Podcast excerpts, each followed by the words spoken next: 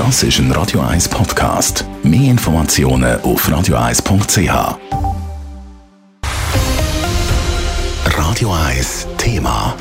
Wobei Notfall, es ist mittlerweile ein regelrechter Polit-Krimi, einer, der wirklich Vergleich sucht. Die FIFA-Korruptionsaffäre, die Aufklärung davon und der Fall vom zuständigen Bundesanwalt Michael Lauber. Und Simon Storz, der Michael Lauber, steht heute wieder in der Schlagzeile. Der Fall hat nämlich nochmal eine neue Wendung genommen. Ja, und um das zu verstehen, schlage ich vor, machen eine kurze Rückblende. Wir mögen uns erinnern, der frühere Bundesanwalt Michael Lauber hat nach massivem öffentlichem und politischem Druck vor rund zwei Jahren müssen zurücktreten. Er hat trotz der Ermittlungen gegen die FIFA in der Korruptionsaffäre unprotokollierte Geheimtreffen mit dem FIFA-Präsident Gianni Infantino gehabt.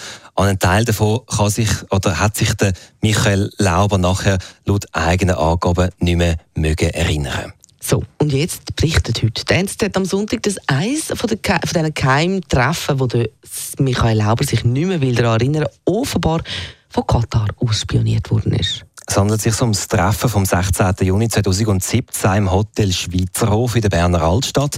Die beiden haben sich laut dem Bericht im Sitzungszimmer 3 getroffen und das Zimmer ist verwandt Verwandt von der katarischen Regierung, das zeigen zumindest offizielle Dokumente, die die Zeitung bekommen hat.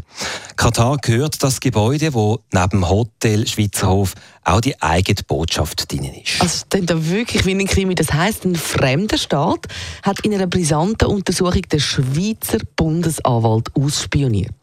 Und das ist auch gerade darum so heikel, weil sich ja der Michael Lauber nicht mehr an das Treffen hat erinnern. Heißt, Katari haben potenziell ein, ein, ja, ein Prunkstück von einem Druckmittel in der Hand gehabt ein Audiodatei also von einem Treffen, das offiziell nie hätte stattfinden ja, etwa für eine mögliche Erpressung vom Bundesanwalt, das mutmaßt zumindest NZZ am Sonntag. Gibt es denn Anzeichen, dass die Katarer Michael Lauber auch tatsächlich erpresst haben? Die gibt es laut dem Bericht nicht. Die Anwälte von Michael Lauber sagen, sie wissen nichts von dieser Aufnahme. Der ehemalige Bundesanwalt sei nie erpresst worden und auch weiterhin als Treffen könne er sich sowieso äh, nicht mehr erinnern. Und auch Katar selber weist äh, wenig überraschend über eine Anwaltskanzlei sämtliche Spionagevorwürfe zurück.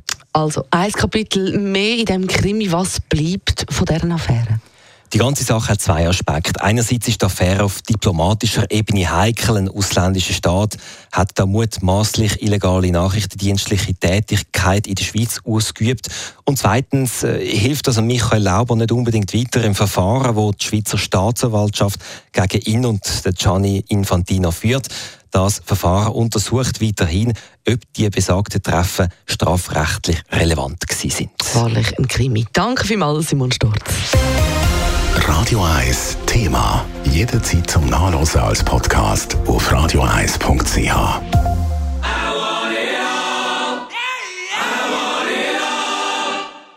Radio 1 ist Ihre Newsender. Wenn Sie wichtige Informationen oder Hinweise haben, rufen Sie uns an auf 044 208 1111 oder schreiben Sie uns auf redaktion.radio1.ch.